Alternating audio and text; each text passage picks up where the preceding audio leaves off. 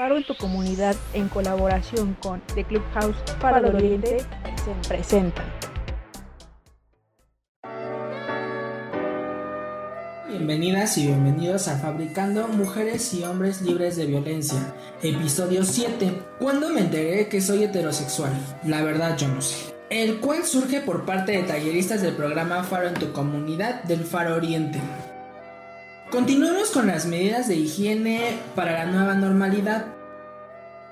La finalidad de este podcast es contestarnos colectivamente la pregunta de quiénes somos, porque nos abre la puerta para cuestionar nuestra identidad y respondernos poco a poco la construcción de qué queremos ser. Para ello, nuestra compañera Karina nos hablará de la definición de heterosexualidad obligatoria. ¿Qué es eso, Cari?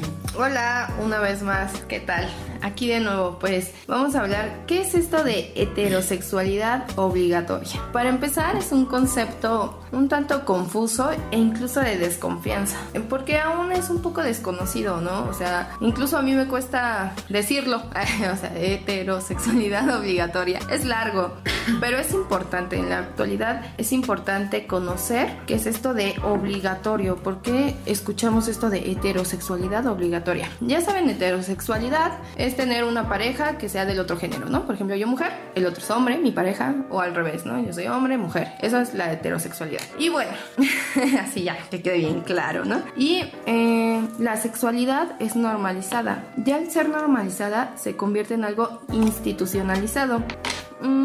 yo pensaba en un ejemplo que era esto de, por ejemplo, ya cuando es institucionalizado, habemos de pensar cuántos años lleva siendo normal el matrimonio, ¿no? Hablamos del matrimonio por el civil, el matrimonio por la iglesia, cuántos años tiene que es una tradición muy común, ¿no? Para legitimar una pareja. ¿Y cuántos años tiene el matrimonio gay o el matrimonio en la comunidad LGBTI demás? Igualitario le llaman, ¿no? El matrimonio igualitario. O sea, realmente son muy pocos años en comparación con el matrimonio de las parejas que son hombre-mujer, ¿no? Ahí vemos un ejemplo bien claro de cómo se normaliza y legitima este tipo de parejas. Y lo normalizado equivale a lo que significa humano, por ejemplo, ¿no? O sea, nosotros somos humanos y es normal casarte hombre-mujer, ¿no? Es como súper, súper común. Y por ser lo más común, es lo más deseable. Mm, ¿Cuántos crecimos en casa viendo parejas hombre-mujer, ¿no? O sea, papá, mamá, tío, tía, abuela, abuelo, eh, viendo en las caricaturas, este tipo de los papás, no sé, de caricaturas de Jimmy Neutron, o sea, siempre son papá, mamá. Bueno, claro, ahorita que, ahorita que pones, a mí me hace pensar en esta parte de que también nuestra familia es parte de una institución, ¿no? es, la primera institución. La primera institución, ¿no? Nuestra primera sociedad con la que convivimos, ¿no? Y, nos forma. claro, la segunda sería la escuela, ¿no? Pero amigos y claro, eh, demás. Pero creo que también es muy importante saber quiénes son los que nos están formando a nosotros, ¿no? ¿Cómo nos estamos formando?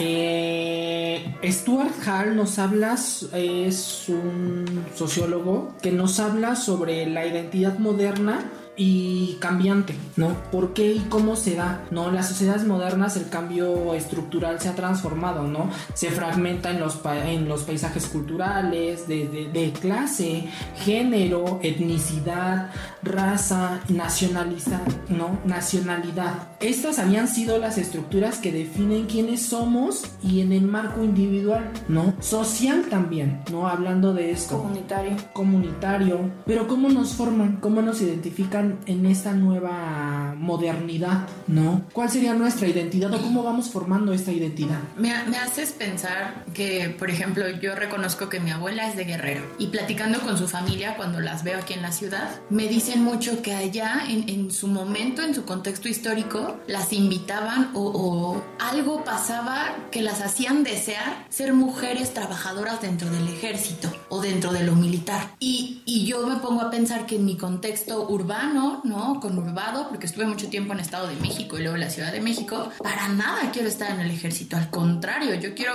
buscar como luchas sociales y acción civil y activismo feminista. ¿Qué pasa? Que justo como vivimos en contextos muy distintos, nos enseñan a aspirar por cosas distintas y es parte de nuestra identidad lo que nos va moldeando. Porque obviamente como yo tuve acceso a privilegioso, por supuesto, privilegiado a la educación, de repente yo sí aspiraba a seguir estudiando o sí aspiraba a irme a otro continente. Cuando estas mujeres me dicen que ellas no desean lo mismo que yo. Claro, Stuart Hall también nos habla de esto, de la historia personal autoconstruida. Tú te construiste aquí, tú sola, fuiste formando tus propios pensamientos y tu propio camino hacia donde quieres ir. No, nadie te dijo, oye, tienes que tomar este. O sí, porque por ejemplo, apenas estaba viendo yo eh, fotos de que me casé en el 2012, ¿no? Y dije, ah, chis, pues yo no me quería casar, o sea, ¿por qué me casé? Porque como me embaracé, alguien me dijo, bueno, estás haciendo las cosas al revés. Y dije, ah, bueno, pues está bien. O sea, ¿qué significa? No me cuestioné si sí quería ser madre,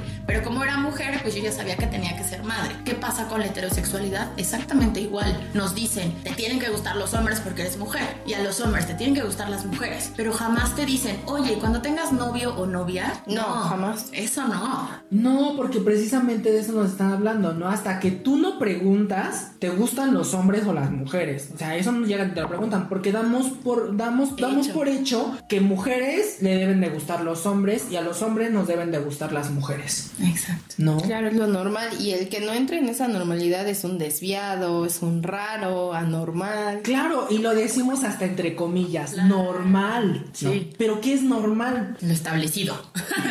lo común.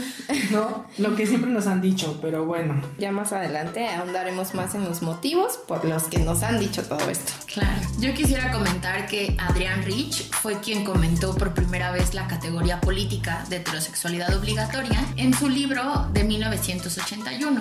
Y eh, como también nosotros al investigar un poquito del tema nos dimos cuenta que es complicado hasta decir la palabra como decía Cari o entender a lo que se está refiriendo, les recomendamos un video de Andrea Franulik, está en YouTube y justo está hablando de toda la apuesta feminista que Adrián Rich estaba haciendo en su momento. Nosotros queremos eh, invitarlos, a, invitarlas a que vean que decir que es natural, o sea, que la sociedad nos diga que es natural, que nos gusten los hombres o las mujeres, dependiendo de nuestro sexo, es una imposición, porque va a promover un falso pensamiento binario. Heterosexual y hombre va a estar privilegiado siempre por encima de homosexual y mujer. ¿Por qué? Porque no es igual de bien visto, no es igual de deseable. ¿No les ha pasado a mí? A mí sí me han preguntado, yo soy madre, y me dicen, ¿qué harías si tu hijo sale homosexual? ¿Qué es homosexual? Que por ser hombre le gusten los hombres. Y, y me lo dicen como si fuera algo lastimoso o como si fuera, eh, no sé, lo peor que me puede pasar a mí como madre. La cuestión claro. de unos signos de es una enfermedad, ¿no?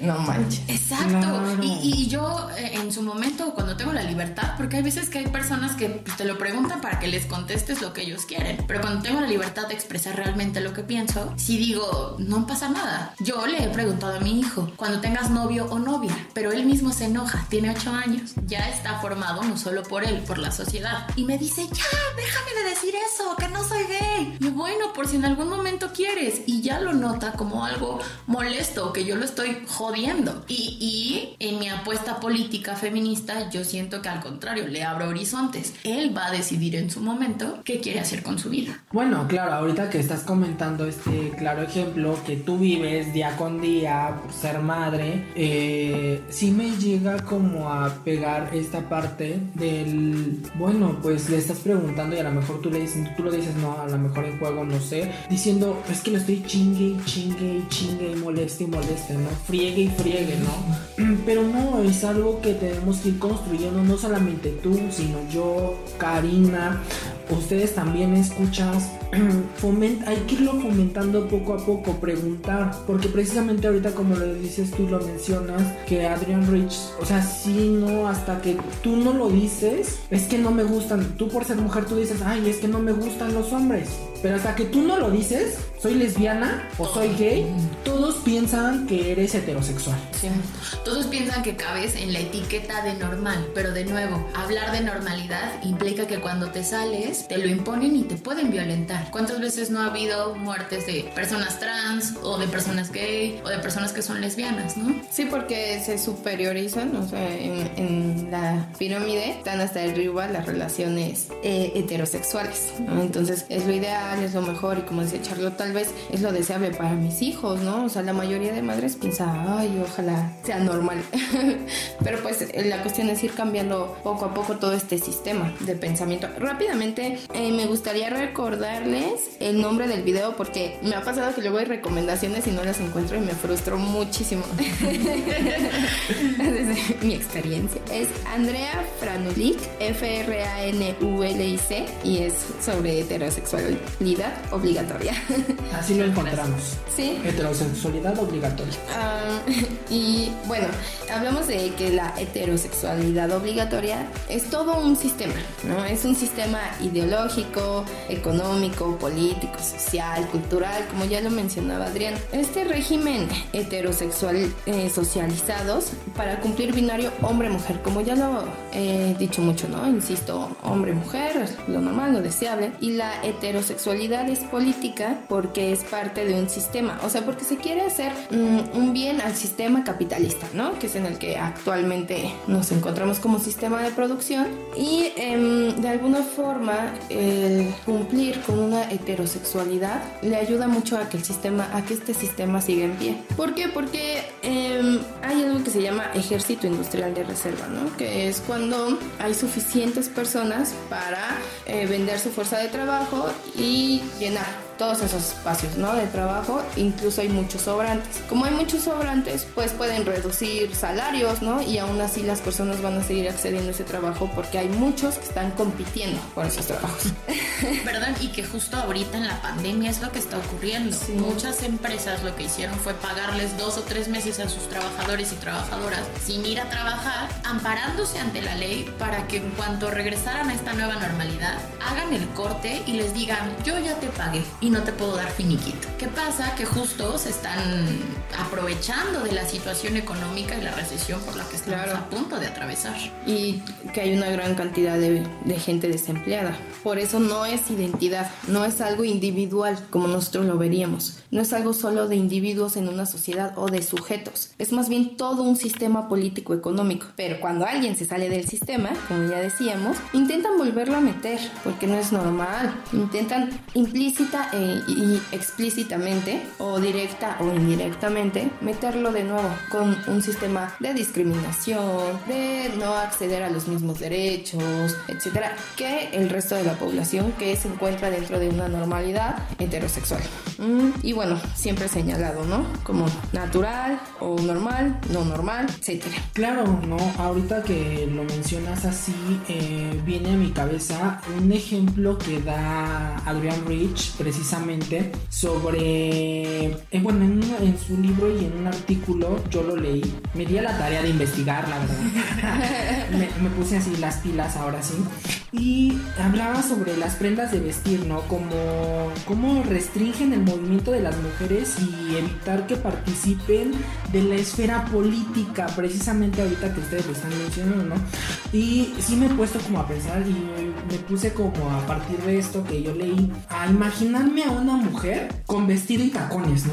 ¿Cómo restringe eso tanto a la mujer? ¿Por qué no puede correr? Bueno, hay algunas que sí. Vamos a excluir a esas mujeres porque... Pero son muy pocas las que. ¿De qué me acordé? Perdón, perdón, si te interrumpo. ¿Se acuerdan de la película? Claro, es, es peligroso. De Jurassic Park. La, la, última, de la última saga. Esta chica que está vestida de blanco. Jurassic World. Está vestida de blanco y está corriendo de un dinosaurio en tacones fue, fue como muy. Fue muy chistoso verla haciéndolo, porque aparte creo que jamás se ensucia, una. Y dos, ¿por qué está corriendo en tacones? ¿Por qué no los mandó a carajos y tenía que sobrevivir? Sí. fashion no podía faltar.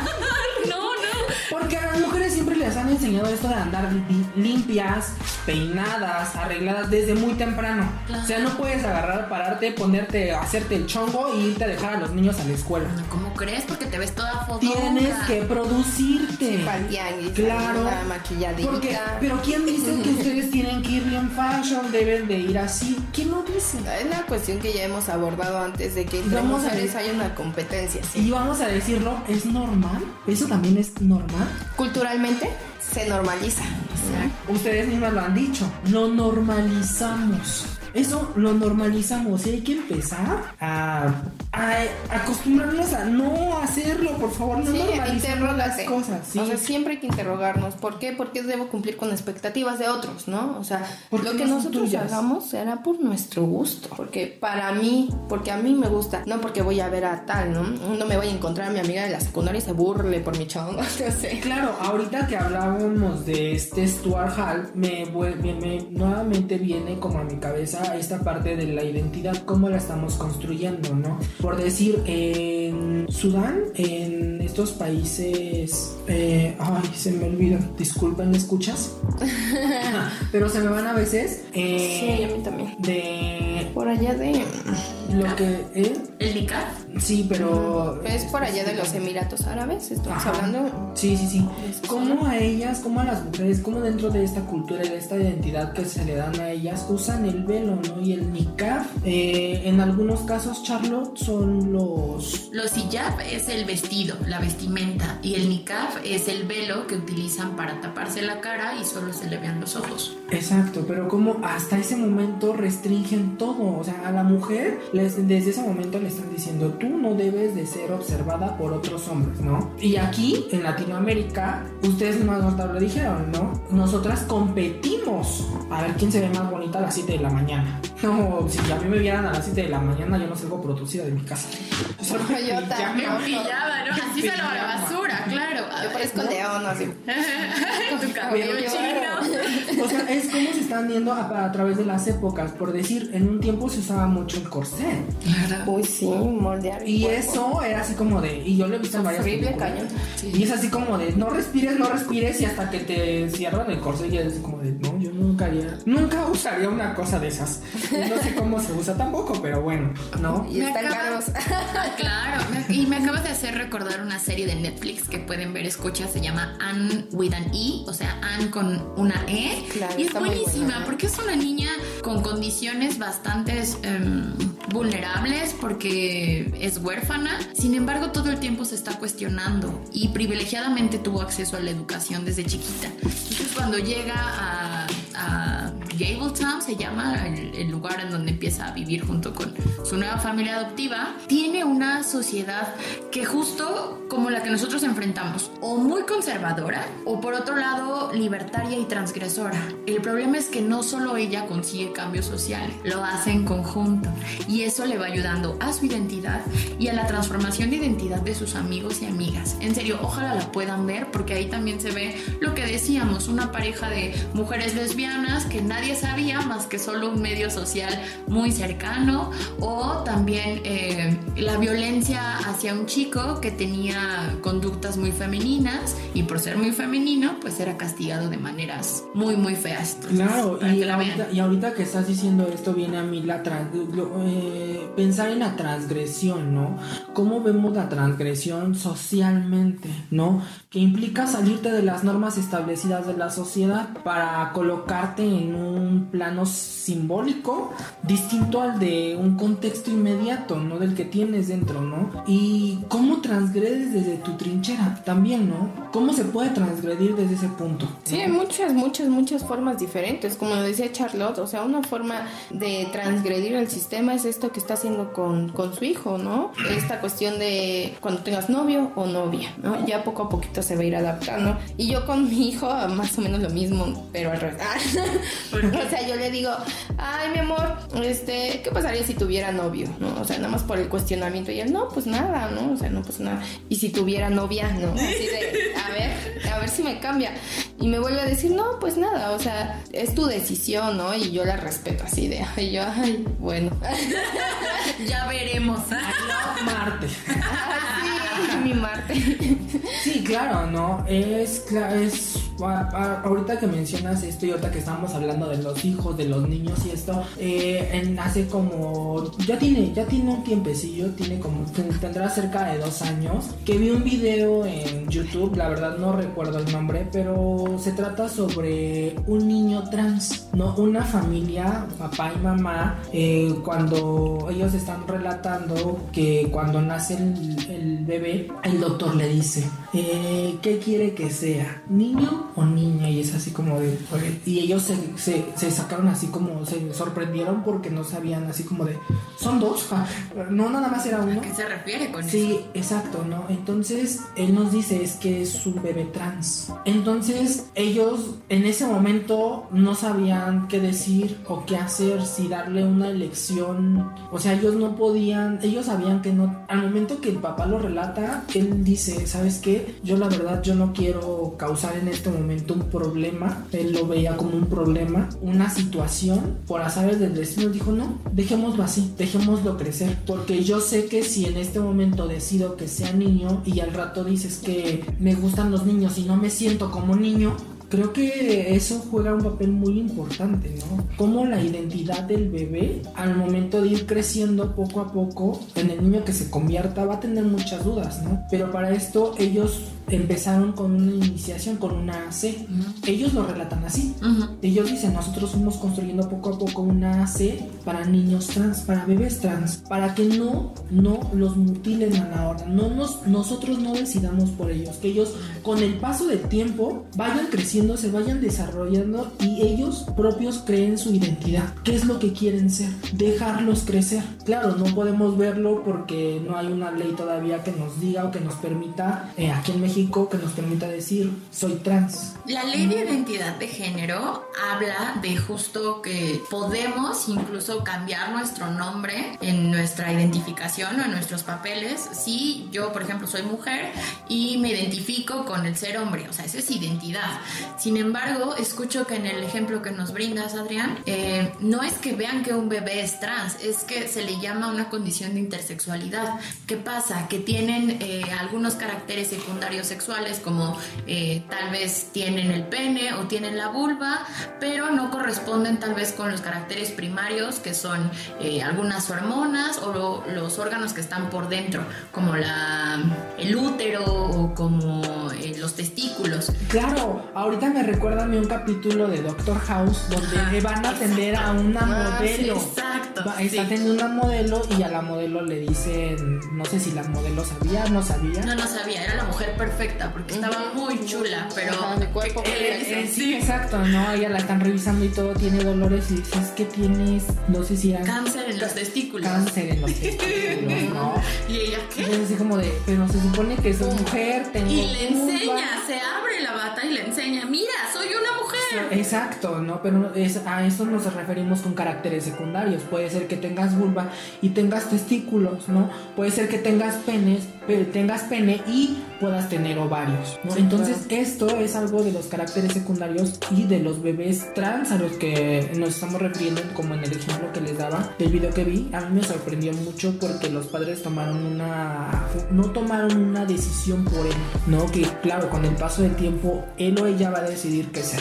Y es una decisión política, ¿eh? porque son cuerpos políticos, es una forma de transgredir el sistema. Y bueno, eh, pasando, hay por ejemplo una cuestión aquí que es el BDSM, que yo estaba como un poco no tan actualizada hasta ah, apenas. Yo no sabía qué significaba. Sí, yo tampoco, es una cuestión en cuanto a práctica sexual y erótica. Y bueno, el significado de BDSM es bondage. Eh, bondage es eh, la inmovilización del cuerpo, ya sea a través de cuerdas, arneses, esposas, disciplina, que son normas y hábitos adiestrando, ¿no?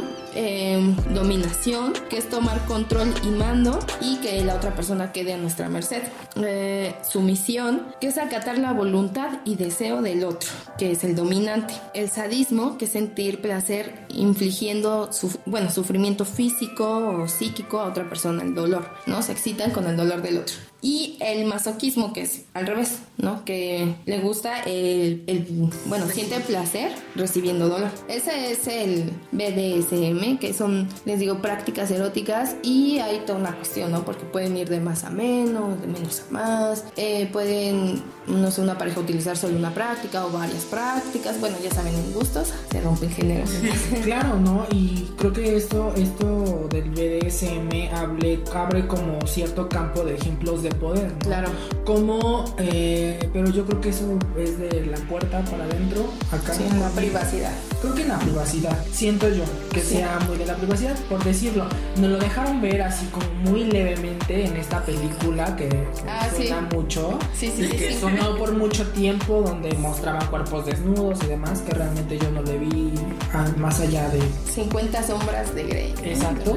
Una serie de prácticas, ¿no? Aquí del pues, BDSM. Pues sí, solamente ligero, porque realmente eso que mostraron pues no era realmente lo que decía. Lo que es la práctica. Lo que es. Pero aquí la cuestión es que según, según yo, la dominación proviene del hombre. Sí, en esta, en, en, este, en este objeto si viene del hombre, yo leí solamente la mitad del libro porque la verdad se me hizo muy romantizada esta historia del BDSM, la verdad, en la película. Perdón, muy amor Disney, que es ah, lo que hablamos en nuestro último podcast, por si lo quieren oír. Pasado. Claro, en el pasado podcast estábamos hablando de esto, ¿no? De amor Disney, cómo vemos cómo van a rescatar a, las princesas, ¿no? Que están esperando el príncipe, ¿no? La, el hombre o la mujer perfecta para el otro. Algo que siempre nos están creando y eso es algo que, no, por eso en la vida, eh, cuando me encuentro con mi novio, ah, no, es que solamente eres un novio, solamente estás de paso, ¿no? Porque no eres el, el definitivo,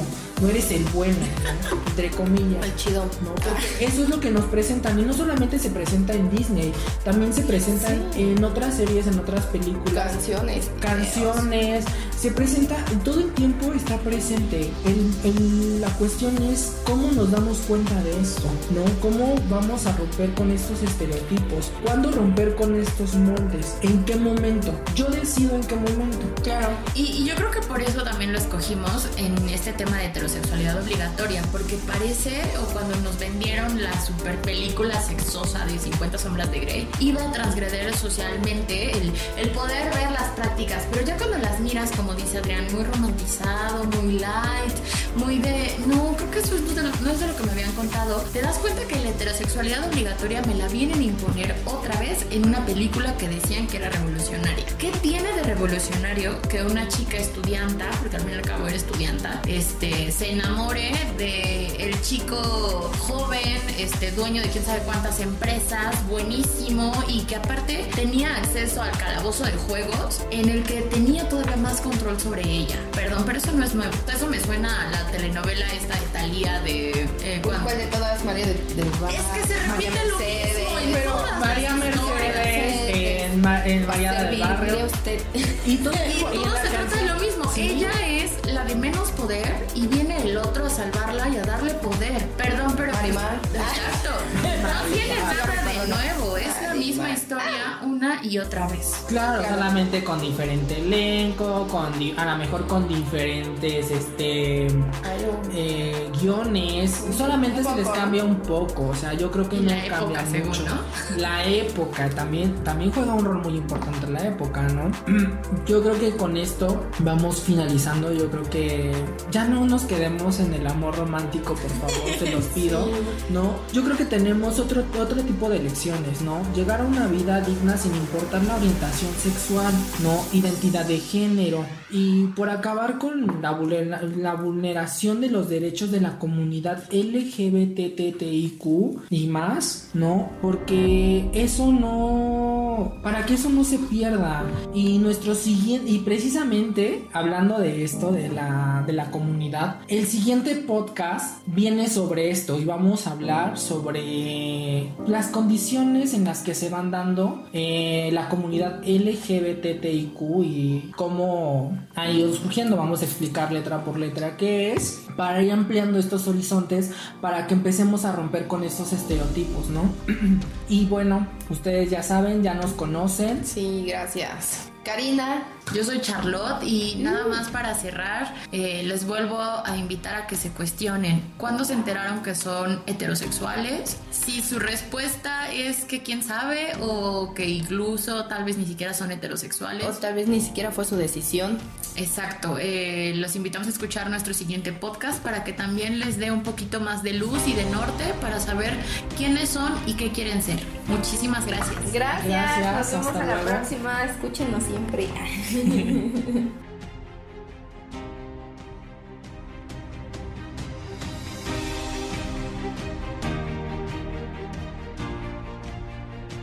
Faro en tu comunidad, en colaboración con The Clubhouse Faro de Oriente, presentaron Fabricando mujeres y hombres libres de violencia. Si te perdiste los episodios anteriores, escúchalos a través de Radio Faro en Spreaker.com diagonal Radio Faro FM